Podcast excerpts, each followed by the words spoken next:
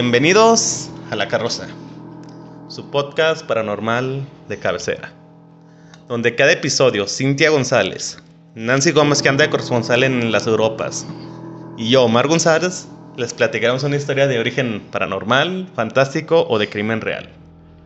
Ahora usted aborda La Carroza. ¿Cómo estás? Buenas tardes, muchachos. Ahorita son tardes, ¿verdad? Sí. ¿Qué? Ah, la atrapasueña está en friega. Este, bien, bien aquí. Ya Ahora grabando aquí. Mucho material. Porque las otras fueron, fueron fuera de Fuera. aquí del, del set. Dos, dos fuera y ahora esta. Eh, ahí estar Y grabando. Las, que falten. Muy Y ahí, bien. pues- ¿Qué vamos a platicar? ¿Has, ¿Has escuchado del asesino de enfermeras? No. Oye, Gaby. Ay, deja quito este porque como que... A ver, si sigue, sí sigue grabando? Ah, como esa cosa que empezó a parpadear. Ah, Bueno. Se llama... es- se llama Richard Speck. Spec. Ajá. Ey. Es como cuando se junta un intento fallido de, de robo Ey. con incompetencia y termina en asesinato Ándale. de enfermeras. Entonces ahí va. Dice, lo que en un principio empieza como un mero robo, puede acabar convirtiéndose en una terrible matanza. A lo largo de esta sección hemos conocido casos de criminales que, valiéndose del consumo de drogas y alcohol, han perpetrado brutales asesinatos. En ellos se encontraban la excusa perfecta para dar rienda suelta a sus fantasías. Pero un comportamiento así no se da de, de la noche a la mañana, sino que hay muchos puntos de inflexión detrás.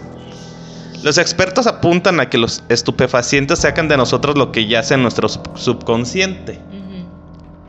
Aquello que no nos atrevemos a llevar a cabo de una manera consciente, como por ejemplo en un concierto de Ricky Martin. No, no, yo sí iría por el show. No, pues más bien de. Fue el primero que se vino a la mente, No sé, de las cochinadas que hay ahorita.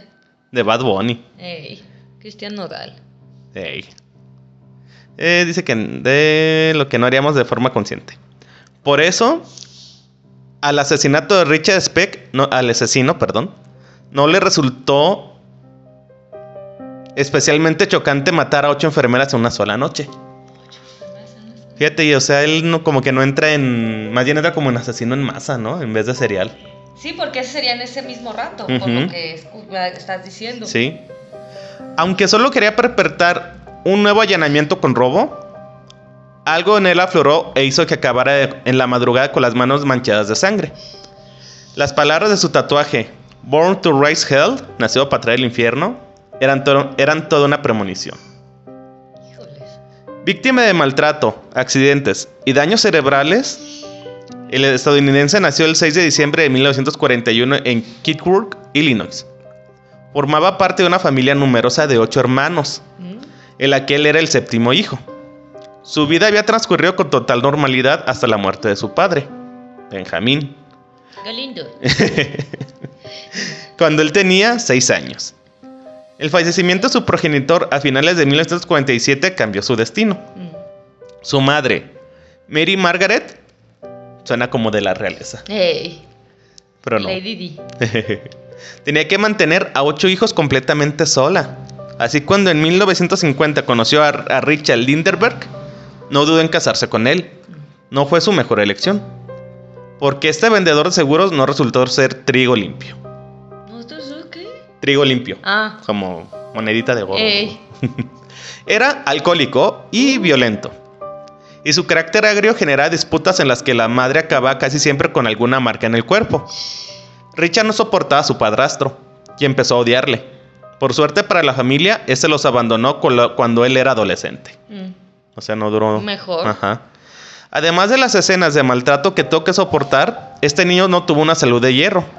Con tres años padeció una neumonía que le cortó el riesgo de el- que le cortó el, el riego sanguíneo hasta el cerebro. Uy. A los cinco sufrió un accidente al golpearse en la cabeza con un martillo de carpintero mientras No, jugaba. Hoy no, no, pobre. Bueno, no tengo para comprarte el Max Steel, pero ten, juega con el martillo. Martillitos.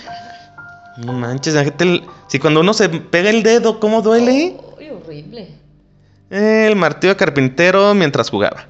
Con 10 años se cayó de un árbol y estuvo inc- inconsciente al menos 90 minutos. Híjole. Fíjate, o sea, y aparte de la sangre que no le llega al cerebro y lo de inconsciente. Oye, ahorita. Y su nombre es Bad Bunny. ¡Ey! ¡Puedo cantar! Oh, oh, oh, oh, oh.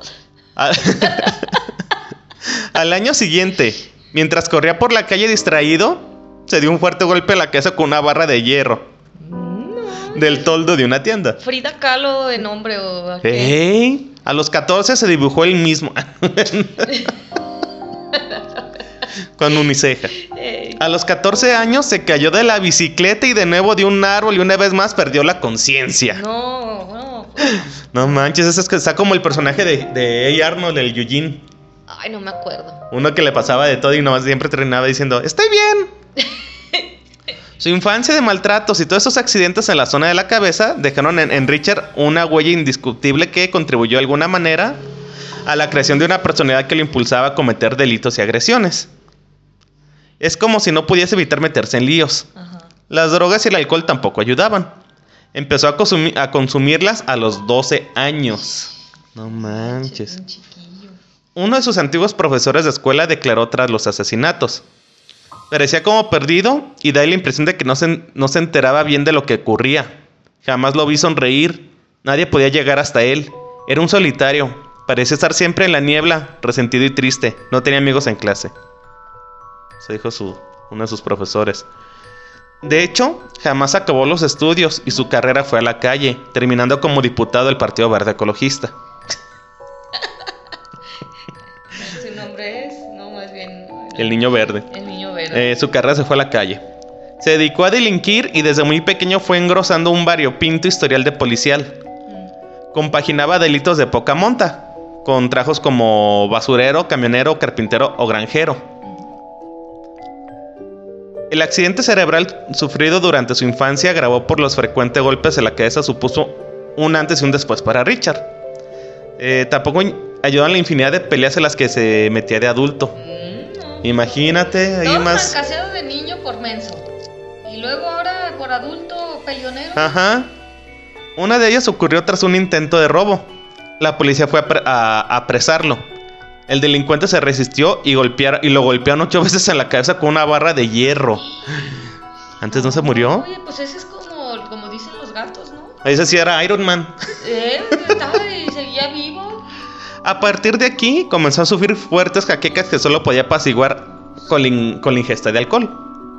Ay, ya se me movió esto. Peor con la ingesta de alcohol y todo pedo. Le dolía la cabeza por. Por los golpes, ahora era por, Era por la cruda. la cruda. Este era un arma de doble filo, ya que el alcohol lo volvía soberbio e irascible. Ajá. Cito. Empecé a pensar que la gente me maltrataba sin ton ni son, atestigó durante su, su interrogatorio. Solo podía contener esta ira estando sobrio, porque cuando estaba ebrio su comportamiento violento se disparaba. Mm. A los 20 años se casó con Shirley, una joven de 15, no manches, con quien tuvo una hija, Robbie Lynn. La suya parecía una familia normal, pero Richard sentió una espe- en especial animadversión por las mujeres, Mm. hasta el punto de divorciarse de su esposa. Entonces era gay. Pues yo creo. El trauma del segundo matrimonio de su madre, que le amargó la vida y la, mul- y la multitud de accidentes que tuvo, hicieron que germinara en su interior una aterradora misoginia que a dura apenas controlaba. Controlaba. Pues sí, era más bien eso. Aunque llegó a afirmar, me gustan las chicas, yo no haría daño a una mujer. En realidad no era así. Aquel odio lo proyectó en todas las mujeres que le rodeaban. Con 18 años, pegó a su madre. Más adelante maltrató a su esposa, con la que, te- con la que tenía continuas peleas por sus enfermizos celos. Y años después llegó a atacar a una prostituta en Dallas. En Dallas, pues sí la estaba dando. En una ocasión confesó a un amigo suyo que, que mataría a Shirley, aunque sea lo último que haga en la vida, añadió. Su mujer le abandonó a principios de 1966 y Richard decidió mudarse a Chicago. Probó, probó trabajar como marinero en algún barco pesquero hasta, el fin- hasta que finalmente lo cogieron para soltar, para soltar amarres en el mes de julio. mm, Como de costumbre estaba borracho y drogado. Tras finalizar la jornada que fue la jornada fue al bar fue de bar en bar. mm. Pero el paseo del lago de Mich eh, por el paseo del lago de Michigan. Ay, se- está aquí medio raro. En uno de los locales y junto con otros compañeros se inyectó un líquido de color claro. El calor de aquel eh, verano era sofocante y Richie estaba completamente colocado. Luego aquí ya viene como todo lo que el desmadre Ajá. que hizo. También se le conoce a este caso como la casa de las muñecas. Este, déjame fijo cuánto va en el. Aquí, bien.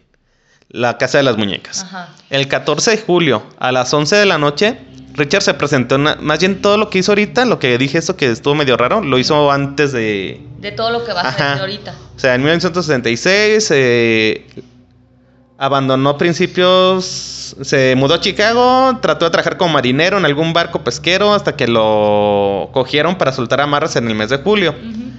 Eh, como de costumbre estaba borracho, drogado y tras finalizar la jornada de- del bar pasó de bar en bar en el, por el paseo del lago de Michigan. En unos locales se inyectó y pues ya va, va todo esto. Porque sentí que lo leí como medio raro. y yo dije, ay cabrón, no, no lo entendí. El 14 de julio a las 11 de la noche, Richard se presentó en una sola residencial de estudiantes de enfermería en el barrio de Jeffrey Maynor. El lugar constaba de seis casas y en cada una de ellas vivían ocho chicas que realizaban prácticas en el hospital de la Universidad de Chicago. El timbre de la puerta de corazón am- am- a- amurao es una de las víctimas. Ah. Bueno, no de las, es de las eh, sobrevivientes. Ah, Se llama corazón amurao. ¿así se llama la persona? Sí, es que creo que, si me acuerdo bien, es de Filipinas. Corazón. Eh, corazón, ¿dónde está? Ok. Una de las víctimas sonó y ella se imaginó que era una, alguna de sus compañeras, así que abrió. Corazón Amurao, una de las ATS, imagino que es como algunas siglas para residentes de enfermería, creo. Ah. Él, sí, yo creo que sí. acaba de meterse a la cama, en la habitación del segundo piso, que compartiría con otra compañera, Merlina Gargullo. A las 11 en punto de la noche escuchó cuatro golpecitos suaves en la puerta de su dormitorio. Pensó que era una de las chicas. Se levantó, quitó el presillo y abrió. Ante ella apareció un hombre de ojos agradables que le empujó y entró en la habitación. Se tambaleaba un poco y despidía un, in- un inconfundible peste alcohol. En la mano llevaba una pistola. Cito, no se preocupen, no voy a hacerles daño. Solo necesito dinero para llegar a Nueva Orleans. Eso les dijo Richard. Reunió a las seis enfermeras que había en la casa en el dormitorio principal de la parte trasera. Les dijo que se sentaran en el suelo y apagó las luces. Vuelvo a citar. ¿Dónde tienen el dinero? preguntó. Una tras otra las muchachas le entregaron el consentimiento de sus monederos. Seguramente no era una suma Sí, fantástica. pues. Muy probablemente menos de 100 dólares en total. A las 11.30 llegó otra chica a la casa, Gloria, Gloria Davy. El hombre se le encontró al entrar en el dormitorio y la aligeró de otros 2 dólares. Mm, Pues imagínate muy poquito. Insistía en que no quería hacer daño a nadie, pero cogió una sábana, la cortó en tiras y con una navaja en el bolsillo maniató a todas las enfermeras. O sea, hasta ahí, ¿Como para qué? hasta ahí ahorita nomás las tenía como... Como ahí, como secuestradas. Pues también fue lo que yo, si eran ocho, pues lo hubieran hecho un montón. Ey, órale. Ey, pues todo borracho. Ey, encerrarlo en un cuarto y órale. A la policía. Sí. Entonces nos quedamos... Que las tenía maniatadas con. Ajá, ya maniató a todas. Ajá. El tipo no daba muestra de querer irse. Se acuclilló del lado de las cautivas y empezó a charlar amigablemente con ellas. Entre tanto. Entre, ta- entre tanto. Ay. Es que aquí está la, la pusieron pegada la palabra y es. Entre tanto golpeaba el suelo con, un, con el cañón de la pistola. Ay, bien amigable. Ajá. Y no paraba de mirar por la ventana de la habitación. Imagino que es así como que. Como que. Sí, sí, plate. Como, ¿qué hago, qué hago, qué hago? desató los tobillos de una de las muchachas, Pan Wilkening, y se la llevó fuera del dormitorio. Las demás escucharon un, pro- un profundo suspiro y después el silencio. La última de las chicas que compartía el piso llegó a la medianoche, Susan Farris. Venía acompañada por una amiga que también estudiaba enfermería, Mary Ann Jordan. Las dos entraron en el dormitorio principal. El hombre le siguió los pasos, las amenazó con las pistolas y las hizo salir de nuevo. La sacó de la casa. No como que del cuarto. Ah. Las, jovenci- las jovencitas atadas oyeron algunos ruidos y gritos apagados y el agua de un grifo de baño. Ey. Al cabo de 20 minutos el hombre regresó para llevarse consigo a otra mujer. Le tocó a Nisa Ishmael. A esas alturas, las chicas están aterrorizadas e intentaron ocultarse. Corazón a, Mauro fue, ro- eh, fue rodando por el suelo hasta refugiarse bajo la cama. La vez siguiente, el extraño sujeto se llevó a Merlina Gargullo y a Valentina Pasión. Corazón... Es tan raro. Sí, es que según yo creo que eran como Filipinas. Pasión. Corazón... Corazón valiente. Corazón valiente. Sagrado Corazón de Jesús, en vos confía, Vos no. confío. Corazón escuchó suspirar y protestar a las chicas. Merlín exclamó en español: ¡Ay, me hace daño! Acto seguido involvió- volvió a imponerse el pasado silencio en el cuarto. Corazón preocupaba, procuraba no moverse ni un milímetro. Ey. Matricia Matusek, ¿Matricia? Patricia, Ah. Patri- Patricia, Patricia Matusek. Siguió la desconocida suerte de sus predecesoras. O sea, se las iba llevando, pero no sabían No que. sabían. Ajá, no sabían si se las llevaba a otro cuarto, las sacaba de la casa. O sea. Eh, el hombre se inclinó sobre ella y la arrastró. Y la arrastró consigo. Patricia preguntó: Por favor, ¿podrías desatarme antes los tobillos? Ya solo quedaba a Mauro y Gloria Dav. La joven filipina procuró esconderse, eh, esconderse todo lo más posible bajo el, bajo el somier. Hacer como una cama, ¿no? O algún tipo de mueble. Yo, pues, yo creo que un mueble. Al cabo del intervalo habitual, unos 25 minutos, oyó los pasos del hombre acercándose a la puerta. Podía ver el suelo desde, desde su escondite. Le quitó los pantalones vaqueros a Gloria, se bajó la cremallera de los suyos y se recostó sobre ella. ¿Se recostó o la violó? Pues más bien la violó. Corazón apartó la vista de la escena, pero el rítmico crujir de los muelles de la cama no ofrecía ninguna duda sobre lo que estaba pasando. Ah, pues sí. De pronto el instruso preguntó con Nomás iba a saltar y terminó violando gente. eh, preguntó con descon- desconcertante amabilidad. Por favor, ¿podrías poner tus piernas alrededor de mi espalda? No puede ser. que Te va a llegar una encuesta sobre la violación. No Espero que me puedes. califiques no. bien. Ay, No manches. gente. El rechinar del muelle se detuvo. A Mauro se atrevió a echar un vistazo fuera de, las- de la guarida. La habitación estaba vacía. Salió de su escondite y se metió bajo la cama de Gloria. Ella estaba encima, inmóvil, tapada por las sábanas. Se quedó totalmente quieta intentando captar el más mínimo ruido. Pasaría unos 45 minutos. minutos. Entonces el hombre volvió a entrar en el dormitorio, encendió la luz, no quedaba nadie aparentemente. Dio media vuelta y salió. Fíjate, aquí no entendí si la mató a la otra muchacha o no. pues, Yo pienso que sí, ¿no? pues sabe, yo creo. Eh, Am- Amurao seguía escondida, agarrotada, nerviosa, sin atreverse a hacer ningún movimiento.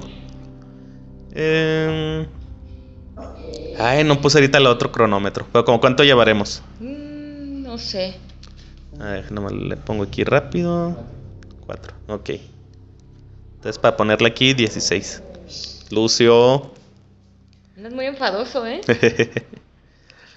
Eh, dice que dice nos quedamos en que pasaron 45 minutos.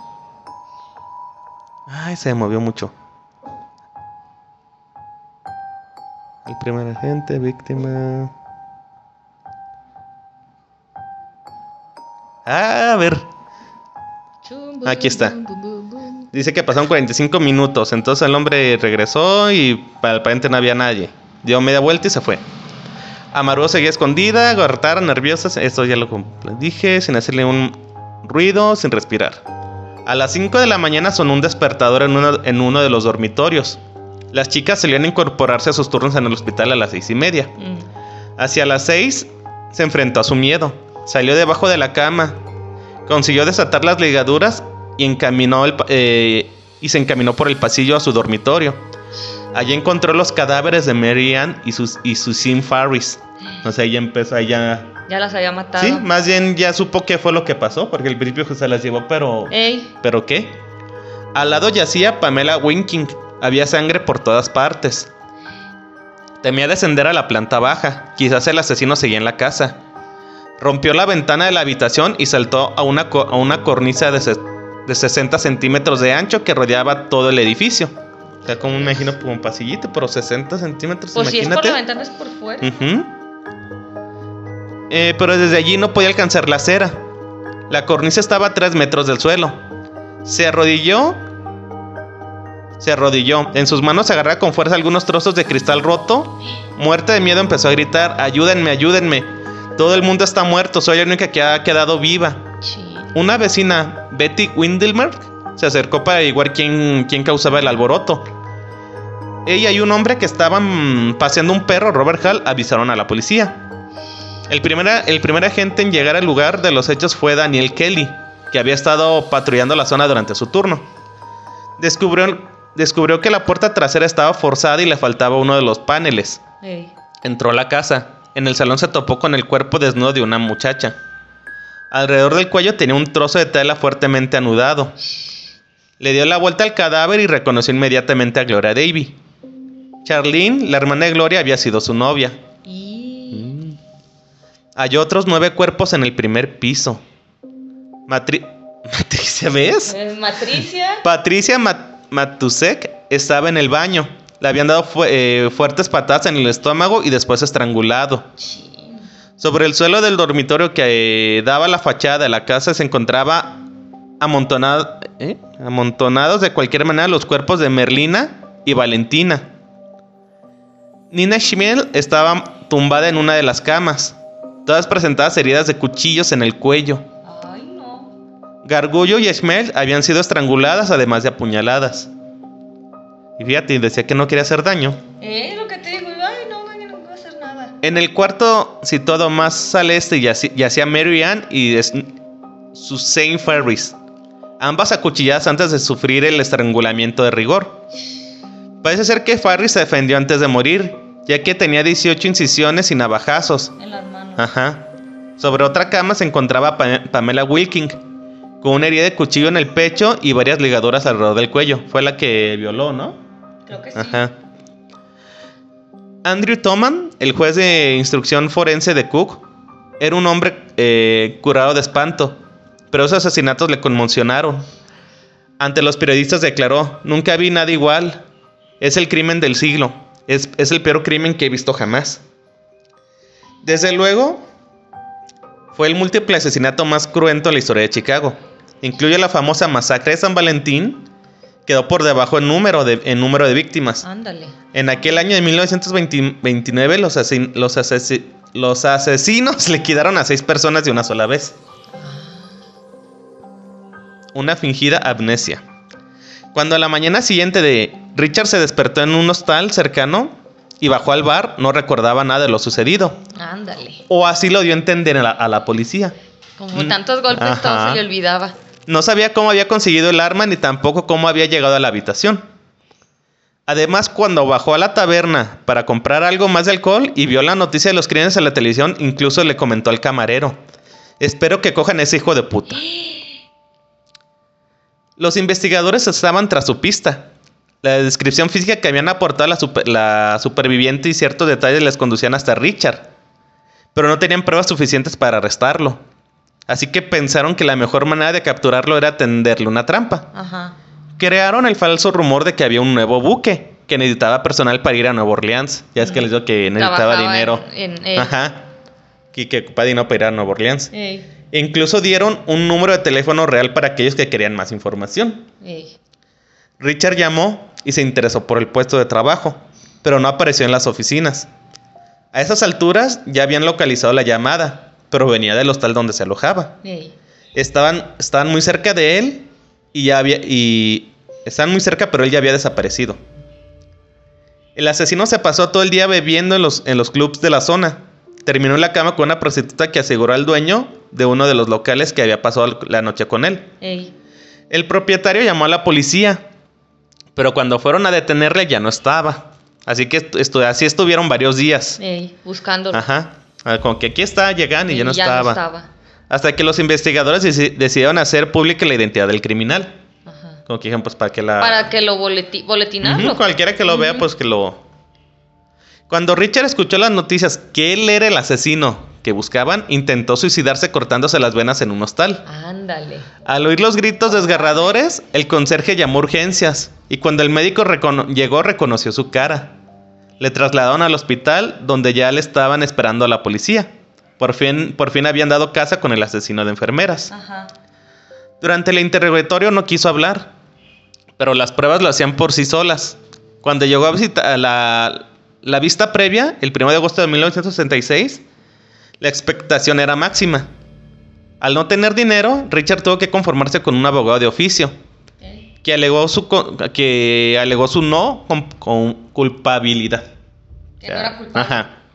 Sin embargo, cuando Richard respondió ante el fiscal acerca del asesinato de las enfermeras, solo pudo articular. Si dicen que lo hice, es que lo hice. Ah, No recordaba haberlo hecho, y sus jaquecas iban en aumento. Un total de ocho psiquiatras examinaron a Richard para determinar si estaba bien psicológicamente como para asistir al juicio. La conclusión fue rotunda. Sí. El proceso contra Richard Speck comenzó el 3 de abril de 1967. Tuvieron que aumentar la seguridad para evitar que nadie en la sala le agrediese. sí, pues es Sí. imagínate a toda la familia, todas las muchachas. Ajá. Se podía respirar la indignación. Después de escuchar el testimonio de Corazón Amurao y de aportar las pruebas físicas, el 15 de abril el jurado encontró al acusado culpable de los ocho asesinatos. Lo lo condenaron a morir en la silla eléctrica. La fecha de la ejecución se fijó para el 22 de noviembre de 1968, Ujú. pero por temas burocráticos esta no se, no se produjo. De hecho, en 1976 se incluyó a Richard en el listado de presos con derecho a salir en libertad. ¿Cómo? Pero esto nunca ocurrió. Ah. Yo creo que por cierto tiempo que lleva preso en decir, pues está enlistado y ya después decide como el juez o... Pues está medio raro. No. El asesino de enfermeras, después de ir, a pri- de ir de prisión en prisión, murió en de un ataque al corazón el 5 de diciembre de 1991. Mm, Hoy por hoy nadie, nadie conoce dónde, se, dónde fue enterrado su cuerpo. la basura. Su hermana quiso que se mantuviera en secreto. Cerdo maldito. Nomás fue a robar y le ha de verdad hasta como, pues ya estaba loco tantas Sí. cosas. Y el coraje también de De poco dinero. dinero, y... pues ma- de potencia, borracho y el- todo lo que se metía. y aparte yo creo la paranoia de que, chin, me voy a ir y me va a agarrar la policía y de todas maneras lo agarraron. Pues, pues sí. Mejor le hubiera puesto, le, le hubiera echado mano Esas me dan mucho coraje. Termino hasta como con dolor de cabeza del coraje. De- y de cuando te quedas en el columpio, ¿verdad? No, no, Ay, de payasada, de tus golpes en la cabeza. Eh, de mis golpes en la cabeza. Y te la, la Cintia mató a cuántas personas. Eh, no, al Márgaro. Mejor si están locos que le metan mano a su carro. Nomás le rompen Como la el loco de aquí al lado, quebrando computadoras y lavando los qué? Los, Los los los- sensores, lavando Eh, los tumbando el sensores. aceite. No. Pues este fue el asesino de enfermeras o el crimen de la casa de las muñecas. Casa de las muñecas, qué chistoso se oye eso. Sí. Sí, pues como eran puras pues mujeres, ¿Eh? una residencia de mujeres. Sí, Alvin. Y sí fue. Pues, no, pues ¿Qué tal? ¿Qué feo. te pareció? Pues muy feo, estoy enojada. Estoy enojada. estoy enojada. Y Brandon, no. Sí, siento enojada, digo, no puede ser, o sea, qué cosas tan horribles. No, y es el otro te- que investigué da, da más coraje. Te pones en el lugar de las pobres personas y Ujú. dices, imagínate el martirio de estar, pues, ¿cómo te están matando? Luego más porque dices, ay, mi hija nomás iba, fue a estudiar. Iba a estudiar o se la No. mandas a otro país porque muchas tengo que, Ey. según yo eran De otro lado. de otros lados, unas eran filipinas, ya es que una habló, en- una habló en español. Ey. Híjoles, no. Corazón valiente. Corazón valiente, corazón amurallado. Amurao, Amau- Amu- Amurao. Según yo eran filipinas, según yo lo tenía apuntado, pero Ey. yo creo que lo borré. Ay, no. Pero pues esas fueron. No, pues muy feo. Muy feo. Pues ya sería todo. Sería todo. Pues lo de siempre. Que, Ah, suscríbanse, ajá. Compartan. compartan. Denle like, activen la campanita. Escúchenos también en Ajá. Spotify. Si no les interesa vernos, pues escuchen. También ya nos pueden ver en Spotify. Ah, ¿ya tiene videos Sí. Spotify? Ah, bueno. De hecho, entonces- eso la otra vez se tardó un friego en subirse. Ah, no sabía. Ah, Sí, bueno, pues entonces buen. ahí nos ven, nos escuchan. Y que o se lo gusten. recomiendan a sus amigos. Pues sí, ahí saludos Ajá. a los que todavía nos ven. Por ahí he oído que, que todavía nos sigue viendo mi amiga Angie. Ah, un profesor de la escuela, Rubio, el maestro Rubio, saludos. Ah, también hay que hacer una vuelta del- por el canal de Moctilandia. Que después. Moctilandia. Eh, de- Es el de Taquito de Pastor. Ah, sí se llama el, Ajá, el canal. el canal. Ay, pues se llama Taquito el Pastor. No, Moctilandia. pues ya es que ahí. Ahí hay otro canal. Ahí vamos a andar en octubre con él. Y pues a todos los que todavía nos escuchan, muchas gracias. Y pues vámonos. Bye. Mm-hmm.